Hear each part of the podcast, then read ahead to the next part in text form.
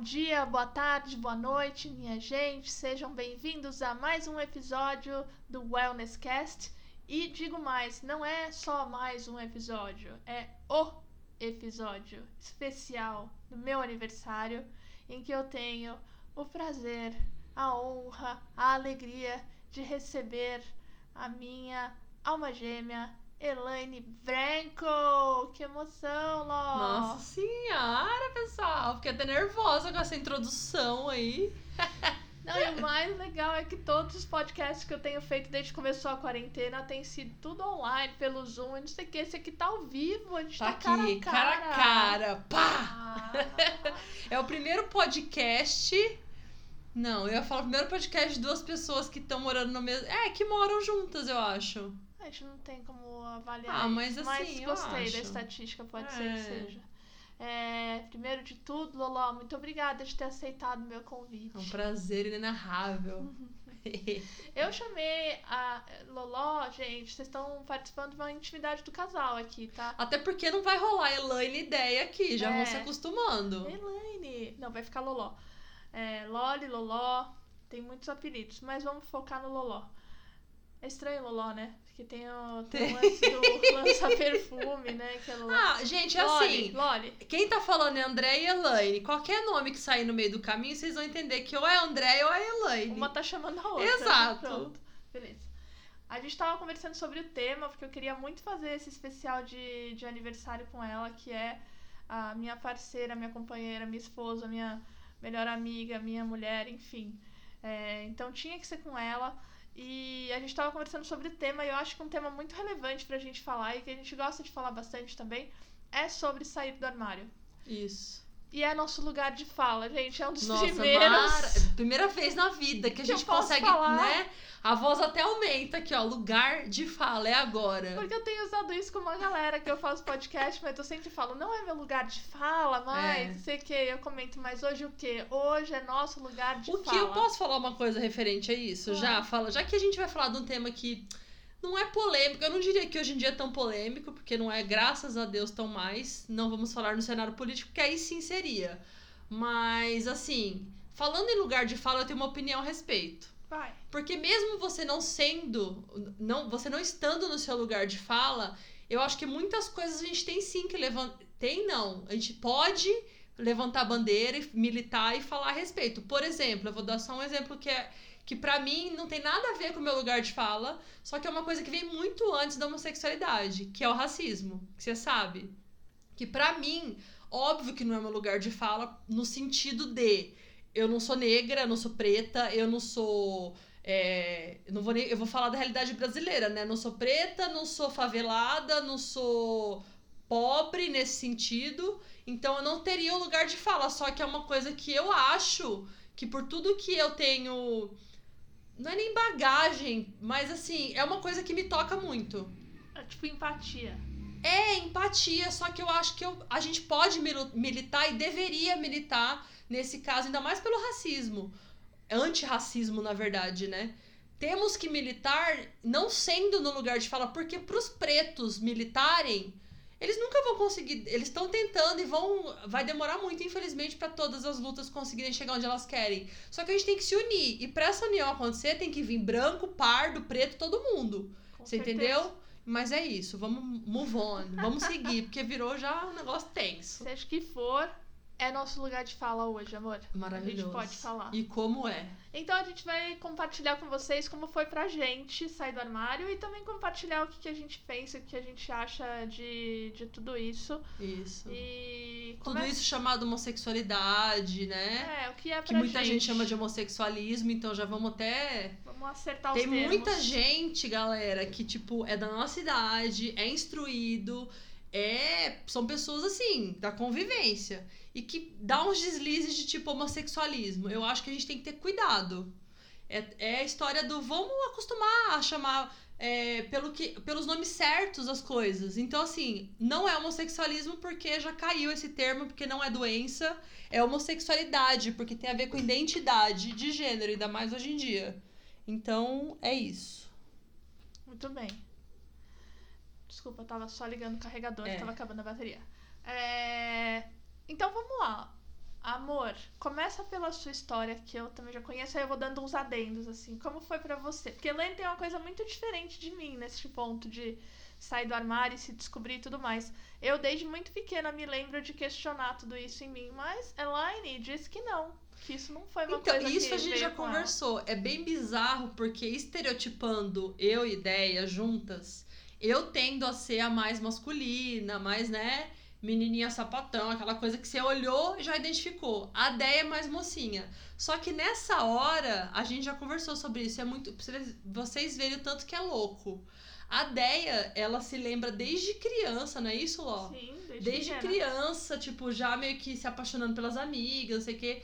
E eu não tenho essa memória. Eu não tenho, ela sabe. Eu não tenho essa memória de criança, de apaixonar por amigas, por nada. Eu, na verdade, era bem paqueradora dos meninos. Era, ti- Elaine, eu sempre tive paixonites. paqueradora. Paqueradora, porque na verdade eu fui bem tardia no rolê de primeiro beijo. Foi 18 anos, eu não tenho problema nenhum em falar. Mas depois também do, do primeiro beijo veio tudo, né, Ló? Aí foi sexo, drogas e rock and roll. E então pra mim não teve isso. De eu me descobri, eu vou já entrar então na minha história Isso, entrei. entra, tô adentrando a minha história. Então, assim, eu fui sempre. Eu, depois, quando eu me- comecei a me enxergar lésbica, que eu não tenho problema nenhum em falar isso, na verdade, eu tenho até bem orgulho em falar lésbica, porque eu me considero e tudo bem, e, e é tranquilo pra mim falar. No começo, pra, é, pra eu falar, né? No começo eu tinha dificuldade. E tanto que foi uma coisa que eu me obrigava a falar. Sou lésbica, né? Gosto de mulher. Porque são barreiras que a gente tem que ultrapassar. E a gente ultrapassa vivenciando. Tem gente que até hoje não fica confortável. Não julgo nem nada do gênero. Só que eu sempre fui essa pessoa. Ah, minhas amigas conhecem. De transpor barreiras. Sempre gostei. Elaine tem um apelido carinhoso entre eu e ela. É. Afrontosa. Isso. Pode ser esse o nome também. Então, se eu sei que um negócio, tipo, não tem problema nenhum ou não vai ser aceito e pra mim não tem problema, eu vou lá e faço questão de para tornar ele normal. E isso no começo pra mim era meio ixo, falar, falar pra minha companheira, até com a ideia mesmo. Ai, a pessoa que eu tô, a minha namorada, até que tipo hoje em dia é minha esposa, porque a gente afinal de contas a gente é casada. Nós somos casadas, né, Ló? Então, hoje tudo é muito confortável. É por isso que eu falo pra todo mundo, gente, a gente tem que normalizar as coisas, porque uma vez que a gente começa a conviver, falar de qualquer assunto, positivo, obviamente, não vamos normalizar ódio, normalizar coisa ruim.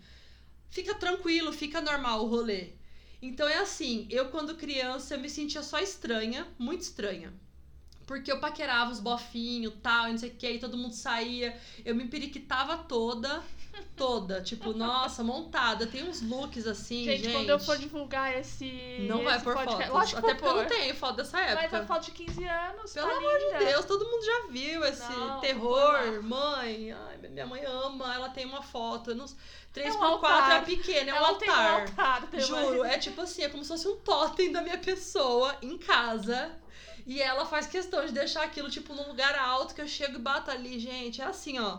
Vocês lembram da novela Pantanal? Então, era Juma Marruá, não era esse o nome? Era. Era ela quando tentou fazer uma escova no seu cabelo encaracolado e a escova deu errado. Aí foram lá e colocaram uma maquiagem com batom vermelho meio borrado e eu de aparelho. É assim, ai, não sei, é bizarro. Mas é tudo bizarro. bem, desculpa, eu te cortei. Você tava falando que você se sentia estranha, você paquerava os Isso, eu bofinhos. paquerava os bofinhos, eu lembro que. Paquerava do meu jeito, que eu achava que era paquerar, né? Então eu via minha irmã se montando tal, ficava gatinha, ia lá e tentava botar uma sainha, um negócio. Só que é engraçado que na época eu não tinha consciência disso. Hoje, lembrando, hoje eu entendo, obviamente. Me, é, tendo me entendido como lésbica e gostando de mulheres, eu entendo de tudo. Hoje tudo ficou claro pra mim Né? que eu me sentia, é, eu vestia aquilo e parecia que não era eu. Parecia um personagem. Eu me olhava, eu lembro de um dia, esse dia específico não sai da minha cabeça. Fiquei até sem ar. Eu me olhar no espelho, eu tava assim, de sainha. Eu tinha uma blusa, tipo, bizarra, que era meio frente única. Não sei, mas era. Sem julgamentos, mas era um. Quem me conhece hoje sabe o meu estilo esportista, pra não falar sapatônico. É, era tipo peguete, era tipo funk, Anitta, aquela coisa bem funk, sainha, tá, nada a ver comigo. E eu lembro de eu me olhar no espelho e falar assim, Tipo, não, não me sentia ali. Parecia uma, uma outra pessoa. Parecia que eu tava olhando de cima, assim. E beleza, fui. Obviamente, não peguei ninguém. Não aconteceu nada, porque é isso que eu acredito. Se você não tá confortável, o rolê não vai acontecer. Você pode estar, meu, o que for. Se não tá confortável, não vai rolar. E aí foi, tal, e coisa e vai, lá, lá, e nada de acontecer. E eu nas minhas paixonites. Até que pintou a oportunidade de eu ir para Londres em 2000. 2000 ou 99? Acho que foi 99. É. Meu Deus, agora eu tô ficando tipo, meio deprê pensar nos anos aí. Foi em 1999, isso foi para Londres. E lá a minha vida se abriu em todos os sentidos. Mas não no sentido lésbico, né? Não, é, ainda não, mas assim, eu te- é engraçado que lá, bom, a cena de Londres desde sempre é muito gay, é mega, tipo, desde daquela época, 20 anos atrás, era tipo super, meu, tinha os lugares gays, eu ia nas boates gays que chamava Heaven, por sinal que eu acabei de lembrar. E eu lembro de não sentir estranheza em ve- vendo dois homens se beijar, mas quando eu via duas mulheres se beijando, eu, eu sentia um nojinho. Eu senti uma coisa meio, "Ai, credo. Não falava pra ninguém. Já diriam que quando a gente olha no outro alguma coisa que incomoda é porque em alguma coisa nesse pega caso, é, gente, nesse né? caso funcionou perfeitamente. Viu? Porque, meu, eu lidava com meu primo que era gay, com as bichas todas e era super legal. As, quando eu olhei duas mulheres, assim, que não era do meu convívio lá na época, foi na boate que eu vi, eu, eu senti meio que um asquinho. Boate. Boate, nossa. Tô entregando total o jogo, foda-se. Daqui a pouco ela começa a falar peito de aço, Daqui a pouco eu boutique. falo boutique, Andréia. Aí, o que aconteceu? É, Beleza, aí eu senti estranha, mas vida que segue. Lá eu fui abduzida, né? Eu tenho que contar essa história. Tá. Foi a minha primeira relação... É, perdi a virgindade, né, gente? Com o Marciano Verde, no caso. Então eu fui abduzida. A gente fala que... Na nossa intimidade, né, que eu fui abduzida. Não foi traumático nem nada, apesar da minha mãe ter achado que eu virei lésbica por conta disso, porque as pessoas são assim, né? Elas acham que você vira Transou lésbica. com o Marciano, É. virou lésbica, né? Não, as pessoas acham. isso- Eu, eu vi isso, isso hoje, Ló. As pessoas acham que você vira lésbica. Pra Então, começar. Por quê? Porque alguma coisa deu errado. é. Tipo, ou você teve uma desilusão. Nossa, você nunca transou, é, ou transou pegou com um pinto algum cara que é, é. vem cá que eu vou te fazer certo Aff, rolê. mano. Mal sabem eles, desculpem, homens, mas assim, o sexo lésbico, Milena, você que está ouvindo, é sexo, tá? Não vamos Não vamos nessa nem discussão. entrar nessa discussão. Não vamos, tá tudo certo. É, meu, duas mulheres se conhecem o corpo uma da outra, os pontos e tudo mais. Mas eu vou te A gente tem uma vantagem. Pro negócio que é você saindo do armário. Isso, daí é isso, vamos voltar. Então aí o Marciano rolou tal, foi legal, namorei um tempo, tudo mais. Acabou que eu tive que voltar pro Brasil, sei lá porque resolvi voltar. E aí voltei, fui, voltei pra Prudente, fui fazer colegial, meio que fazer um esquema ali pra poder prestar vestibular. Prestar vestibular e aí eu conheci, eu tinha duas amigas e resumo da ópera bem básico. Eu me apaixonei por pela, pela minha melhor amiga, uma das, óbvio, né? Gente, eu podia muito colocar no fundo agora uma. Eu me apaixonei pela pessoa errada. É. Ninguém- Mas não foi a pessoa errada. Não, não foi. E na verdade, ela foi a pessoa que na verdade fez eu entrar em contato com os meus sentimentos. De tipo, de gostar de uma mulher. E, pasmem, eu fiquei mal pra caramba na época, muito mal. Justamente porque eu tinha voltado de Londres e eu achava que eu tinha minha cabeça toda desconstruída. Apesar de, na época, né, olhar duas mulheres com outros olhos, assim, tipo, ai, credo. E aquilo fez eu entrar em contato comigo mesma e olhar e falar: Meu, o que, que eu tô sentindo? E foi bizarro o que eu senti. Bizarro. Eu tive sensações físicas, eu fiquei mal, eu emagreci. Eu pensava na pessoa, tipo, no gostar de uma mulher. Eu falava, meu Deus, o que, que é isso? Eu tô... E a minha família é muito católica, muito re- religiosa e tudo mais. E é óbvio que tem um peso isso. E eu sofri sozinha, na verdade, um tempo, bem sozinha, não falava nada pra ninguém. Saía da escola, no meio do rolê lá que eu ficava mal e ia embora. A minha mãe sabia que tinha alguma coisa acontecendo porque eu perdi a fome. Eu emagreci bastante na época. Eu lembro que eu, eu fiquei mal. Eu acho que foi depressão na época, só que a gente não chamava muito bem, né? Nossa, que velha. Mas isso não tinha a ver com o fato de estar rolando alguma coisa, não. Era você com você mesmo. né? Não, era eu com o fato de saber que eu estava sentindo algo por, por uma mulher. Não tinha rolado nada. A gente trocava bilhetinhos, a gente sentia uma coisa, tipo, uma pela outra tal, mas nada de fato tinha acontecido. E só aquilo de saber que eu tava sentindo frio na barriga por uma mulher me deixava malzona. Mal, mal, só que eu não conseguia, tipo, não sentir. Que é o que eu falo, meu, eu, quem tenta esconder isso é uma prisão, assim, fora do normal. É, é prisão mesmo, porque. Gente, é horrível. É horrível, não tem nem o que falar. Me dá até falta de ar de lembrar da situação, porque eu ficava, eu tinha sensações físicas mesmo. Eu tive depressão, eu fiquei mal e eu não falava nada. Bom, chegou um ponto é, inadministrável que a minha mãe chegou um dia para mim e falou: fala, só fala. Eles meio que já sabiam que tava rolando. Só que como todo, eu acho que todo pai e mãe no fundo sabe. Só que não quer, muitos não querem invadir, outros não querem acreditar e aí não falam, sei lá, N razões. E minha mãe não queria dar nome aos bois, a vaca, no caso, no sentido feminino, né? e aí ela falou: Meu, fala o que tá acontecendo. Ela me encurralou literalmente no meu quarto, no momento que eu tava, tipo, chorando muito, que eu tinha voltado da escola tal no meio da sala eu saí e ela e eu falava, não vou falar, porque vocês vão ter vergonha tal. Ela falou, fala, filha, fala.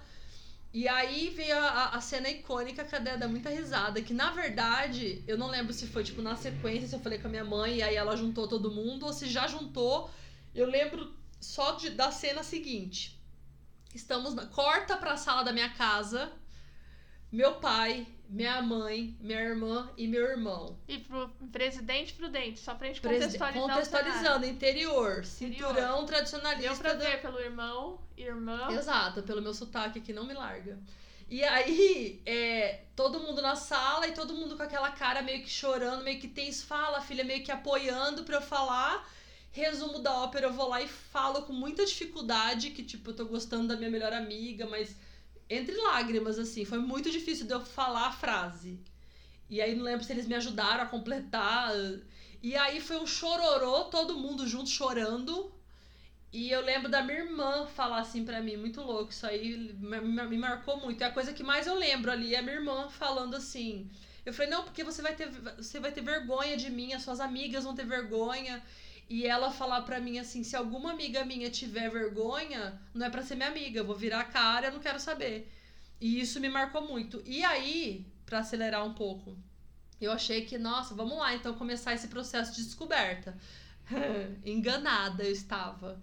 Porque eu comecei um processo de autodescoberta comigo, não necessariamente com a melhor amiga, tipo e tudo mais, uma coisa minha mesmo, que eu acho que tem a ver com identidade mesmo. Se você quiser cortar construir, algum momento. Não? É, construir uma identidade. A minha irmã, né, ela me falou até esses tempos atrás, na verdade, que eu tinha um olhar de ódio, assim, na época. O que, que eu fiz? Eu pintei cabelo, eu meio que. O meu. A minha, a minha forma de vestir ficou meio mais masculinizada, que não era necessariamente masculinizada. Era um jeito meu de se vestir. Sim, para os padrões. Exato. Não, eu não usava mais saia, eu usava só short, sapatilha, blusa, camiseta, cortei o cabelo. Eu lembro que eu tosei meu cabelo. E, e tudo começou a se construir ali.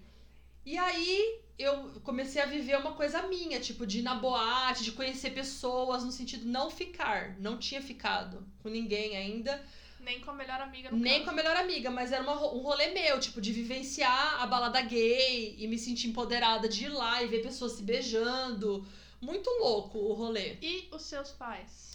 E os meus pais, então, aí que começa a loucura. Quando meus pais, meu irmão também começaram a ver que, que, que eu comecei a me sentir mais confortável, mesmo não tendo feito nada, começou a rolar uma revolta dentro de casa. Meus pais não, minha mãe, especificamente. Minha mãe se revoltou absurdamente. Ela é mega católica tal. Eu lembro das. A gente tinha vários paus, assim, que eu lembro que eu saí do armário várias vezes para ela. Foram três, quatro, sei lá, cinco conversas muito caóticas de dela falar que ia queimar no fogo do inferno, de que era pecado, de não sei o que, não sei o que, um monte de coisa. E eu não lembro muito bem dessas coisas, ainda bem, porque foram, acho que, bem traumáticas. Mas eu não tenho trauma comigo, mas eu esqueci dessas, dessas cenas. E eu lembro que foi muito, muito pesado. Aí o que aconteceu? Quando eu fui pra. A minha mãe ainda não aceitava nada, só que eu continuei no meu rolê, tipo, eu comigo mesma. Quando eu fui pra faculdade, que eu passei, é, não sabia ainda, na verdade, porque eu de- é, rolou um desentendimento com a minha melhor amiga tal, e a gente se separou porque acho que ela ia pra faculdade, eu ia pra minha. Mas vocês não estavam tendo nada, né? Nada. Claro. Não, rolou tipo um beijo. Rolou um beijo lá que eu falei, meu, eu preciso entender qual é que é. Porque também, né? Vai embora e não sabe o que, que é. Rolou lá um beijo, ficou meio estranho o rolê. E aí eu fui pra seguir a minha vida, ela seguiu a vida dela, e aí eu fui pra faculdade. E foi na faculdade que a coisa aconteceu. Como todo mundo acontece a faculdade, a descoberta, eu não tive uma descoberta no sentido festa. Eu não tinha isso na faculdade. A faculdade realmente foi uma descoberta de identidade pra mim. Por quê? Foi lá que eu conheci a minha ex-namorada. E aí namorei três anos e tudo mais. E com ela eu realmente me senti confortável em ser lésbica. Começar a é, assumir essa identidade. E minha mãe, obviamente, não aceitava. Foi super. Foi um período super caótico tal e tudo mais. E eu meio que namorava, tipo, era a minha vida lá na faculdade. E aí quando eu vinha pra Prudente, era a minha vida de filha que não falava nada do que estava acontecendo da minha vida. Que muitas pessoas eu tenho certeza que passam por isso. A grande maioria até Grande hoje. maioria. Sai do armário, o pai e a mãe aceita, entre aspas. Você nunca vai. É muito difícil conseguir dividir 100% a sua vida e tudo mais. É, Hoje eu vejo, e realmente isso faz muito tempo, e hoje a própria. O meu relacionamento com a Tota, né, Ló? No começo, a minha mãe, essa história é muito engraçada. Se ela, ela não vai ouvir esse podcast, mas se ela ouvir, ela vai descobrir agora.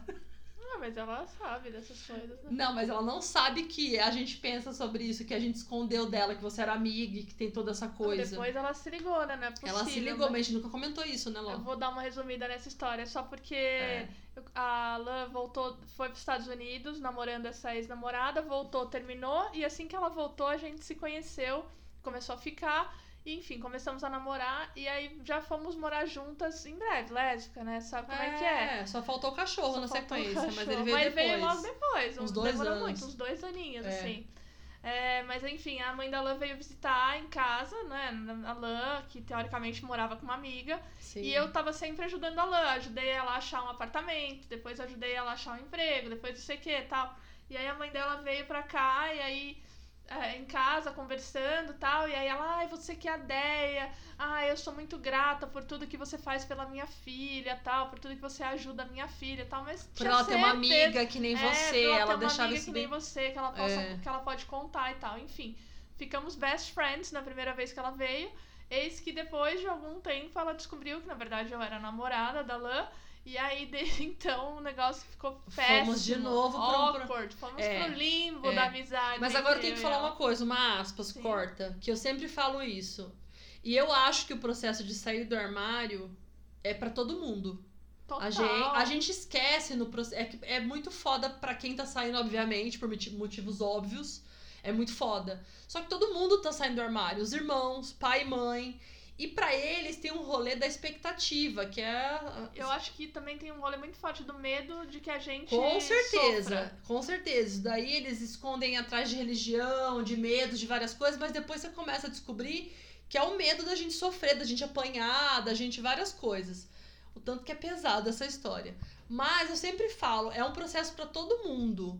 E não tem um momento de, tipo, terminar, na verdade. Ele sempre continua porque eu acho que tem a ver com a evolução do ser humano Sim. de família, de ser humano, de um, cada um. Meu pai, ele sabe, desde o início ele já foi mais é, tranquilão com tudo. Quando eu falei que perdi a virgindade, quando tudo, ele sempre foi mais bacana.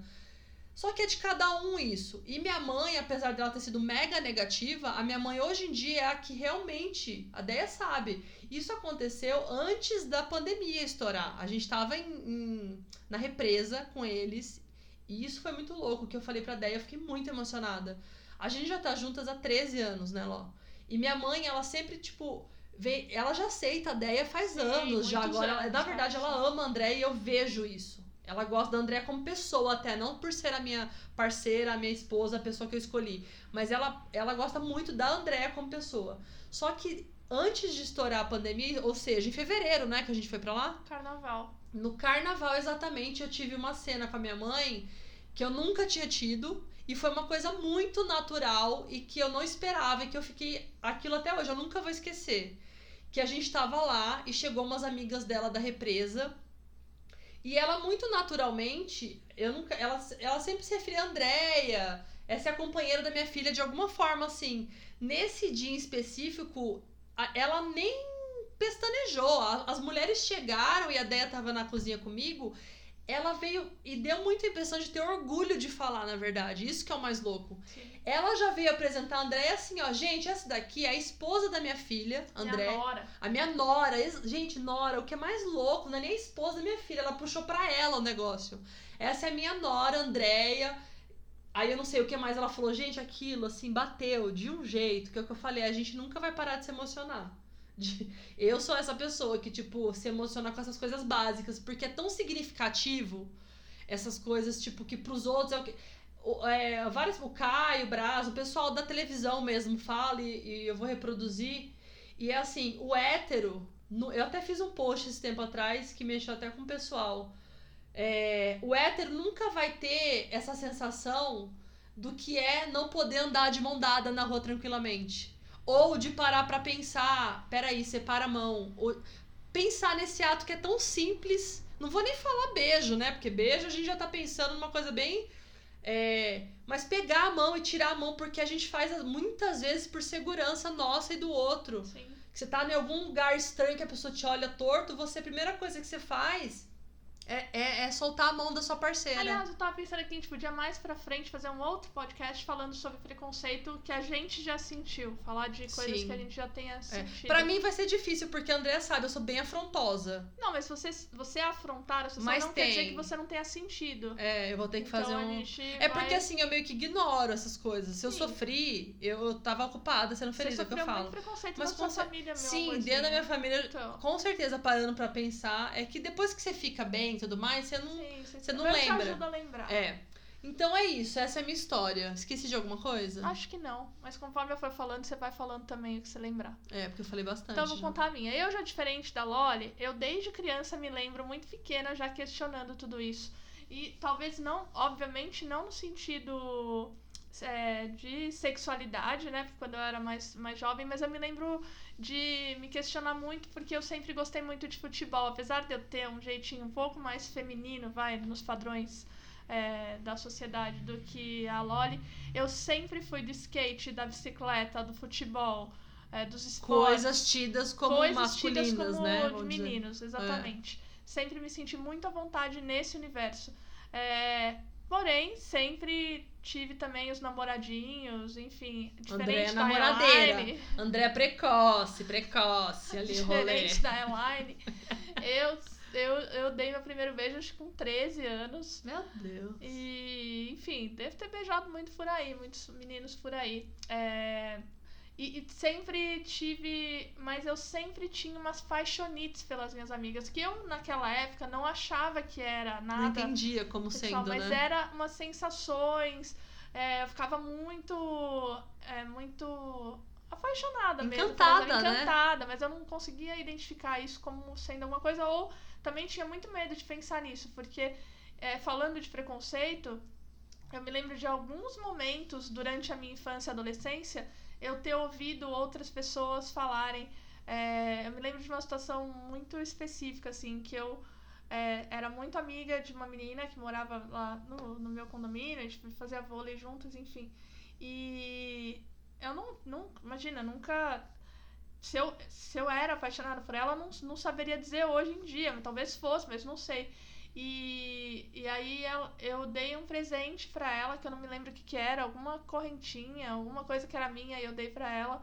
E ela me mandou devolver porque a mãe dela falou para não aceitar, porque achava que eu tinha alguma coisa, que eu tava querendo alguma coisa com ela, tal. Então assim, eu tive muitas situações antes de eu me descobrir mesmo de, de preconceito, não preconceito de, é, mas assim, de pessoas apontando e falando, ai, ah, é, eu acho que essa menina é lésbica e tal. Então eu tinha muito medo até de entrar em contato com isso.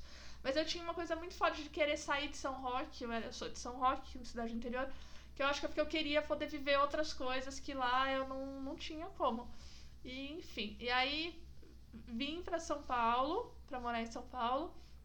E assim que eu mudei para São Paulo, é, conheci uma menina no cursinho, vim fazer cursinho em São Paulo, e, e fiquei muito apaixonada por ela. A gente ficou muito amiga. Ela também não, não nunca tinha ficado com meninas, não, não, nem, nem diria que ela é lésbica também, não é esse caso. Mas a gente ficou muito próxima, eu me apaixonei e aí eu entrei numa piração. É, é engraçado, eu não tinha problema em pensar em ficar com ela. Eu queria ficar com ela e não tinha, não tinha essa coisa de, ai, como é que vai ser? Ai, credo, que estranho e tal. Mas eu tinha uma coisa muito forte de não querer decepcionar minha mãe. Eu sempre fui muito amiga da minha mãe, a gente sempre foi muito próximos. Eu sempre contei tudo pra minha mãe. E nessa época que eu fiquei muito apaixonada por essa minha amiga, eu não podia contar, porque eu morria de medo do que ela ia da achar, reação. da reação dela. E e aquilo foi me deixando muito mal. E aí eu fui ficando muito mal, não com o fato de estar de tá me descobrindo lésbica, mas porque essa minha amiga falava que nunca ia rolar, que não era não era dela, que ela gostava muito de mim, mas que ela nunca ia ficar comigo e tal. E aí eu fiquei muito mal por conta disso. Uhum. E fui ficando mal porque eu não podia falar pra minha mãe o que estava acontecendo. A minha mãe achava estranha, porque eu sempre fui de ficar com muitos meninos, né? E aí, de repente, eu não tava contando mais nada pra ela. Mas eu lembro que foi uma fase muito difícil para mim lidar com o fato da rejeição da minha amiga e com o fato de não poder contar para minha mãe porque eu morria de medo de decepcioná-la. E aí eu me lembro de uma cena de que minha amiga, eu não tinha ficado com a minha amiga e eu tava muito mal e eu liguei para minha mãe e eu tava muito mal chorando, que era por conta disso, e a minha mãe falava: "Mas por que você tá chorando? Me fala". Eu falava: "Não posso falar, não posso falar", enfim. Eis que minha mãe veio para São Paulo passar uns dias de férias é, em casa. E eu tava em casa com essa minha amiga, que também já era amiga da família, porque tava sempre comigo, mas de novo, não tinha nada com essa minha amiga, a não ser o fato de que eu era apaixonada por ela. Minha mãe tava fazendo almoço na cozinha e eu tava na sala com essa minha amiga e eu sempre fui muito carinhosa. Eu sou muito carinhosa de, de pegar, de abraçar e de ficar abraçada com as minhas amigas. Sempre fui. É, e eu tava deitada na sala, no colo dessa minha amiga. Minha amiga sentada e eu deitada no colo dela, conversando com ela. E obviamente não estava acontecendo nada, porque eu não ia. Mesmo que eu tivesse E a amiga ela, não queria, né, também. Nessa... A amiga não queria é, e eu você não bem ia que queria, mas na com, frente. Eu não ia beijar a menina com a minha mãe no, na cozinha. Mas enfim, de repente minha mãe foi pro quarto, se trancou no quarto. Eu não entendi o que estava acontecendo. Aí eu fui lá, bati, a minha mãe não abria a porta para mim. Aí a minha amiga falou: Nossa, o que tá acontecendo? Eu falei: Meu, não sei. Minha mãe deixou o almoço lá na, na cozinha, se trancou. E eu fiquei, meu, o que tá acontecendo? O que tá acontecendo? Tá passando mal? Não, não é isso. A minha amiga falou, meu, acho melhor ir embora, ver porque eu ouvi a minha mãe chorar no quarto. E aí minha mãe, a, a minha amiga foi embora, minha mãe não abriu a porta pra mim. Minha mãe ligou pro meu pai buscá-la. Meu pai tava em São Roque. Minha mãe ligou pro meu pai buscá-la. Meu pai foi buscá-la. Eu não sabia o que estava acontecendo ainda. E aí a minha irmã me contou depois que minha mãe tava chorando porque viu eu e minha amiga nos beijando na sala. Coisa que na verdade não tinha acontecido. Bem que eu queria que tivesse é o acontecido. sentido dela que tinha enxergado antes de acontecer, na verdade. Eu não duvido, porque minha mãe é super sensitiva, minha é. mãe me conhece, enfim. Só que aí pra mim foi foda, porque aí eu pensei, eu falei, primeiro eu fiquei muito, muito chateada com a reação dela de, de fazer isso. E segundo que eu pensei, nossa, então assim, se ela achou que viu e foi assim, imagina se um se dia fosse. acontecer e eu tiver que contar para ela. Bom, o que aconteceu foi que a gente nunca mais falou disso, nunca mais, né? Até, até eu de fato conversar com ela sobre tudo isso. A gente parou, não conversou mais sobre isso. Eu também não conversava mais com ela sobre nenhum menino. A gente acabou se distanciando, a minha mãe. Eu e minha amiga, a gente foi ficando cada vez mais próxima. E eu não vou. Talvez a gente faça um outro podcast sobre esse tipo de descoberta, mas eu nem vou entrar nesse assunto todo de como foi essa minha é, descoberta com, com, essa, com o meu lado da sexualidade em relação a mulheres. É, mas a gente acabou ficando depois de um tempo, que isso aconteceu com a minha mãe, sei lá, uns três meses depois, eu acabei ficando com essa minha amiga. A gente namorou quatro anos. Foi minha primeira namorada, foi minha primeira menina que eu beijei. E uma pessoa incrível que a gente tem é, proximidade até hoje. É... Só que aí eu demorei para contar pra minha mãe, porque daí eu não queria contar. Eu ficava, meu, como é que vai ser a hora que eu, que eu falar? o seu outing mesmo foi com que idade, assim, que você falou? Ó, você teve essa frase ou não teve? Teve, não teve exatamente essa frase, mas eu acho que eu, quando eu comecei a namorar essa minha amiga, eu tinha 19 anos. Eu acho que eu devia ter quase 21. A gente já tava juntas há um ano e meio. Quando você assim. falou. Assim, quando eu falei de fato. E isso aconteceu porque eu tava em São Roque conversando com a minha mãe, sem essa minha amiga, ela não tava lá. E a gente conversando e eu querendo já contar há muito tempo, isso me angustiava, eu não gostava de esconder isso dela. É, e aí a gente começou a falar sobre ter filhos, sobre neto, né? Ela tava falando e tal. E eu comecei a chorar. É, na hora eu comecei a chorar de pensar que eu não poderia dar essa alegria para minha mãe uma vez que eu tava é, namorando uma mulher, o que é uma bobagem, porque hoje em dia eu sei que, obviamente, Exato. eu poderia dar essa, essa alegria pra minha mãe. Eu não dou porque eu não quero mesmo. Exato. É, livre escolha. Livre escolha, exatamente. Mas na época eu lembro que eu comecei a chorar e minha mãe falou: Mas por que, que você tá chorando, filha? E eu falei: Não, por nada. tal E ela falou: Fala, filha, eu sei o que, que é, pode falar. E aí eu falava: Não, não, não vou falar. Ela, filha, pode falar, eu sei. Ela falou: Eu sei que eu não reagi bem da primeira vez, que, é, que, que a gente teve contato com tudo isso. Ela falou: Mas agora eu entendo, eu te amo, eu te aceito do jeito que você for. Ela, eu só fico muito preocupada. É, porque eu morro de medo que você sofra, eu não quero que você sofra e tal. Então eu não, não cheguei a falar, olha, eu estou namorando uma mulher, ou estou namorando minha amiga, mas minha mãe falando, ela, eu já sei, eu sei, ela na época eu não estava preparada ainda, mas agora uhum. eu tô e tal. E aí foi excelente, eu fiquei muito aliviada, mas com a minha mãe rolou uma coisa do tipo, ela falava, e também, isso pode ser uma fase, a gente não sabe, isso às vezes é uma fase. tá durando até hoje a fase. Eita que tá durando. Mas também, diferente da Lã, uma coisa que, que ela nem gosta muito que eu fale, mas eu me considero bissexual. É que eu sou. Não, eu, não, eu já passei eu sou, dessa fase do não eu gostar. Eu sou lã sexual hoje em dia, porque. Não, mas deixa eu refazer aqui. Antigamente, eu, e eu cresci muito, né? Eu gosto muito desse estudo de identidade de gênero. É, eu vou até além, hoje ela sabe, de amores livres. A gente tem todo um rolê por trás. Podemos, podemos. Só que assim, eu no começo com a Andrea, quando ela falava, meu, ela tava comigo, me amando, ela falava só bi. Isso pra uma pessoa que tá ali no. Você fala, meu Deus, então quer dizer que a qualquer momento ela pode. Na minha cabeça era isso. Ela ia parar de repente de gostar de mim e ia começar a se estressar por um homem. Hoje, eu sei que é uma maior bobagem, isso não tem nada a ver. Eu acho que cada um se identifica com a identidade de gênero que melhor lhe define. Hoje em dia, é, e tem tantas, tem Mas tantas isso, siglas e tudo mais. Pode, eu vou chamar a Bia pra gente fazer um papo sobre isso até. Porque acho que não é identidade de gênero nesse caso, né? É. é não é identidade de gênero? Preferência. Não, é porque identidade de gênero é se você. Trans. É trans, cis. Não, mas eu acho. Mas se você é homo, pan, blá blá blá, tem uma outra coisa, um outro nome nesse Pode Ser. Mas a gente vai pesquisar e vai falar melhor sobre isso depois. Mas o negócio é que eu falo que eu sou bissexual simplesmente porque eu também sempre me senti atraída por homens e tive experiências é, sexuais com homem que, homens que foi, foram muito satisfatórias. Não teve nada que eu falei, ah, não gosto. Por exemplo, Alain, hoje acho que se um dia deu, deu me live a gente não tivesse mais juntas, ela não ficaria com homem. É, não sei, eu, eu não sinto atração, assim, pensando é. no pirulito, entendeu? Me dá um pouco de arrepio na espinha. pirulito. Me dá um pouco de agonia. Então, eu é. já não tenho esse tipo de agonia, enfim, mas a gente pode deixar essa discussão também para uma outra. São vários, né? São, nossa, muito tema aqui. Mas deixa eu falar uma coisa que eu esqueci. Um canal no YouTube. Tem, vamos, o que, que você acha? Vamos, vamos, vamos. O brejo das lésbicas. É o seguinte, eu saí, eu esqueci de falar a minha idade quando eu saí do armário, que ah, na é? verdade, que foi também diferente da André, que já estava no relacionamento.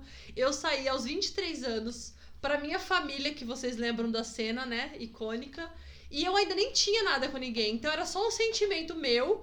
E eu já me antecipei e já falei, é isso, e vamos lá, e, e bola pra frente. Afrontosa que sou. Afrontosa. Bom, enfim, eu fiquei com essa minha amiga quatro anos, e nesses quatro anos minha mãe foi super compreensiva. Meu pai também sempre foi super desligado. Eu lembro que quando eu tava tendo essa conversa com a minha mãe, aí que ela falou, fala, filha, não sei o que, a gente já sabe, lá. Quando meu pai chegou, ele, ah, e aí?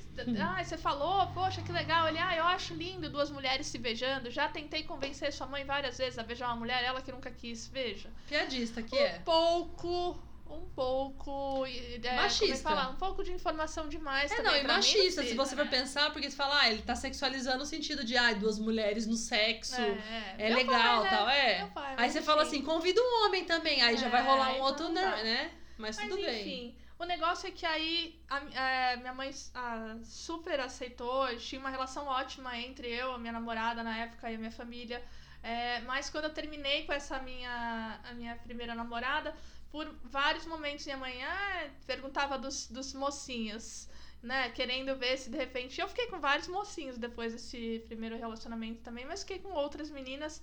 Então. É aquela icônica frase da tia, da, sei lá, a tia avó que chega, que não sabe do rolê e ninguém quer falar e tudo mais, e fala: e os namoradinhos? É. No meu caso, meu, é sério, nunca teve. Porque nunca teve mesmo antes da, de eu me descobrir. Eu falo pra minha família, se eles ligassem o A mais o B, ou o A mais o A, ou whatever, eles iam entender. Porque eu nunca tive um histórico de namorados. Eu nunca, tipo, levei namorado, eu não, nada. Porque eu não.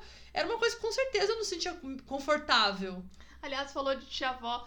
E falando de família, meu pai e minha mãe souberam, minha irmã, minha irmã também soube. Minha irmã soube antes da minha mãe, agora eu tô na dúvida. Contar pra minha irmã foi mais tranquilo, bem mais tranquilo. Ah, não, foi antes, é verdade, eu lembrei de como eu contei pra minha irmã. É, Mas minha irmã foi super de boa também, super entendeu. É, Mas a minha tia-avó, que é a Xixia, que era muito Exato. próxima minha. E meu- minha também, e né? sua também. Mas meu avô e minha avó não não estavam nessa parte ainda. Eu acho que. Não me lembro direito. Não me lembro como é que era. Mas meu avô e minha avó e minha xixia, eles sempre também foram muito preconceituosos em vários aspectos. Eu não vou falar do meu avô e da minha avó porque eu não lembro direito a opinião deles. Mas enfim, ninguém sabia. Outra geração, né? Outra Aquela geração. coisa de e outra a geração. xixia que conviveu muito comigo e com a Elaine. Muito. Muito. É, eu nunca contei pra ela porque eu sempre achei que não era necessário. Minha, minha tia morreu com 85, 86 anos, alguma coisa assim. Eu nunca achei necessário entrar nesse tipo de conversa, mas ela tratava a Elaine como alguém da família, assim. Era. E, mas era, Era bizarro, muito louco. era muito engraçado, porque às vezes a gente tava lá sentada na Dava casa um dela. na cabeça porque a gente falava, meu, ela sabe.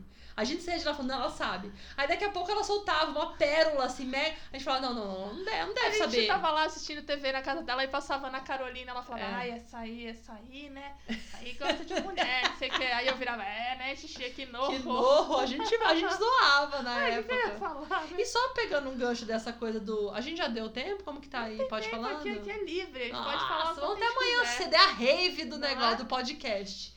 Falando sobre essa coisa que eu queria muito falar isso. Do sair do armário, da necessidade de sair do armário, de não. Isso é muito complexo. É engraçado, né? Os anos realmente nos dão sabedoria, né?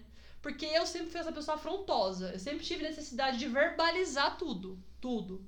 Perdi a virgindade. Ah, perdi a virgindade. Ah, usei droga, usei droga. Ah, sou lésbica. Porque eu nem sabia que, que eu era lésbica, porque eu nunca tinha feito nada é, efetivamente. Sou lésbica. Então eu sempre antecipei tudo.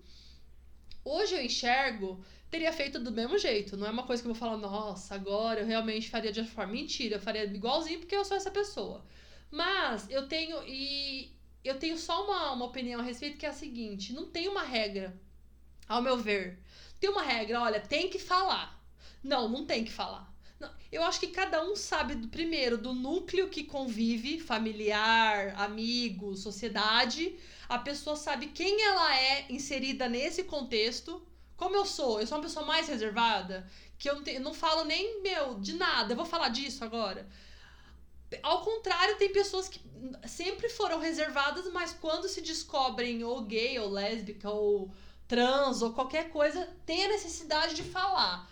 Eu acho que, de verdade, isso eu acho que é a frase que eu gostaria de enfatizar. Não tem regra. Eu acho que a pessoa tem que fazer aquilo que te deixa mais confortável. Total. E a ideia Pronto. da gente contar aqui, pessoal, é a- a- a- assim, obviamente a gente sabe que não são todas as pessoas que vão ouvir esse podcast que são Não. gays ou lésbicas, enfim. É, mas a gente vai que chega em alguém que tá passando por algum, algum momento como esse e que a nossa história serve de conforto, talvez, não é nem de, pelo amor de Deus, longe de mim achar que a gente vai inspirar alguém em alguma coisa, mas ou serve de conforto, ou você tem alguém na família que você acha que tá passando por isso, de repente te ajuda. Sim. Eu queria falar, é, esse negócio de sair do armário, a Lan falou que tem a família que sai também, é muito louco isso, tem a família também, mas é muito louco também pensar em outro ponto. Por exemplo, esse meu primeiro relacionamento de quatro anos era excelente, a gente se dava muito, muito bem, só que tinha uma coisa, a minha ex-namorada não deixava eu contar para absolutamente ninguém. Quando eu contei para minha mãe, é, ela ficou brava. Porque ela não queria que ninguém soubesse. Aí tinha toda uma outra questão dela com ela mesma, de não aceitar. São vários pontos eram várias aí, outras coisas. aham. Só que nosso relacionamento acabou principalmente porque eu não conseguia mais ficar dentro do armário com ela. Depois que você sai do armário, não tem como voltar pra dentro. A minha família sabia, tal, mas eu queria, eu queria poder viver as coisas. Eu Sim. queria poder ir numa balada gay com ela e beijar ela numa balada. Eu poderia, queria poder, às vezes, andar na Paulista de mão dada com ela. Eu queria fazer, eu queria viver uma vida normal. E com ela não dava. Nossa vida se resumia ao nosso apartamento. Nosso apartamento não, porque a gente não morava juntas, mas ao Sim. quarto de cada uma. E aquilo começou a me sufocar muito. Então, às vezes, não é só o sair do armário pra família É todo mundo. é pra todo mundo e pra mim sair do interior teve pra mim foi ali que eu consegui me soltar porque eu tinha uma coisa no interior de como que a minha família ia ser vista pela sociedade porque no interior tem isso né Sim. que ai vão julgar meus pais vão falar mal dos meus pais ou vão falar mal de mim É, e hoje em dia em São Roque todo mundo já sabe todo mundo me conhece conhece a Lã É, eu fiquei eu sou e com a Lã eu fiquei muito mais ainda muito confortável eu esqueço que a gente que a gente às vezes pode ser vista como não normal por Exato. alguém eu já esqueci eu já Sim. passei então Porque ela teve, aqui, a Deia teve muita dificuldade no começo, e não por mal. Eu acho que era da, da personalidade dela, tipo, por segurança, a Deia sempre tinha Isso mais medo, tenho, né? até Isso hoje. Ela é bem mais é, pisca-alerta aceso do que o meu. A gente tá na rua, ela já antecipa tal. Eu não tenho isso, só que eu acho que esses opostos nossos se atraíram no sentido de uma ajudar a outra. Eu tenho ah, muito mais cuidado em algumas situações e ela se permite muito mais hoje em dia viver respirando normalmente, porque isso é outra coisa que é, é triste da gente pensar. E é. E assim, no momento atual que a gente vive, não vou entrar em política porque é desnecessário, todo mundo sabe dos senão nossos posicionamentos. aqui oito horas Não, e todo mundo podcast, sabe né? dos nossos posicionamentos. É, Infelizmente, a gente tá sim voltando em alguns. É retrocesso.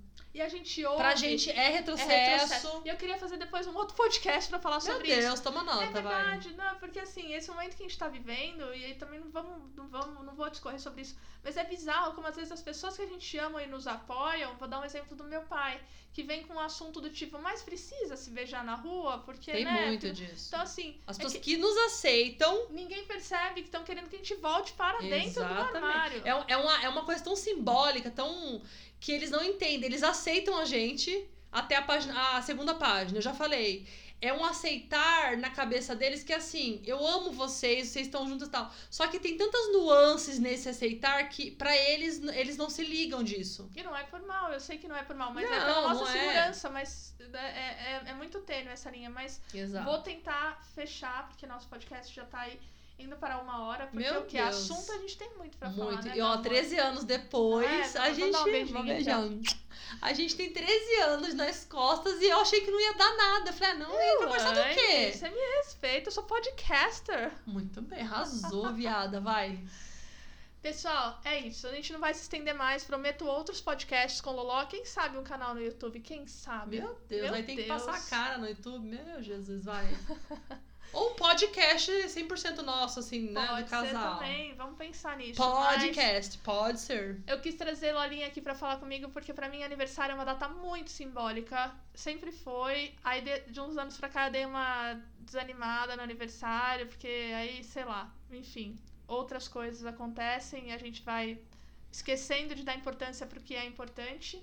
Porém, este Ou ano. ressignificando, né? Ressignificando. Esse ano eu quis ressignificar de outra maneira e fazer coisas que são muito importantes pra mim, é, com as pessoas que, que eu amo. E quem, quem é Elaine Branco na Sou fila eu. do pão? A primeirinha, Somos nós. né, meu amor? Também te amo. E falar desse assunto que pra gente é nosso lugar de fala. Eu quero terminar É. esse podcast falando que é meu é. lugar de fala. E a gente vai falar muito mais do nosso Vai. lugar de fala. Eu acho que a gente pode. Vamos militar, vamos levantar a bandeirosa mesmo, quero nem saber. E ramo que ramo. Então, meu amor, te amo. Muito obrigada também, por amor. tudo. E a gente não vai ouvir agora, mas no final desse podcast vai estar tocando Umbrella, porque afinal de contas. Ah, tem, tinha que ser, tem né? que ser, né? Tem que ser Umbrella. Então, um beijo pra você que ficou até o final e nos ouviu. Muito, muito obrigada. Vovó, deixa seu salve aí pra Um galera. beijo, gente. Até o próximo. Adorei. Falei mais que a boca. E ó, o Fredinho. O Fredinho deu a participação também. dele. Tchau, pessoal. Beijo. Beijo. You know me, in anticipation for precipitation, stack chips with a rainy day. Jay, Rain Man is back with Little Miss Sunshine. Rihanna, where you at? You have my heart,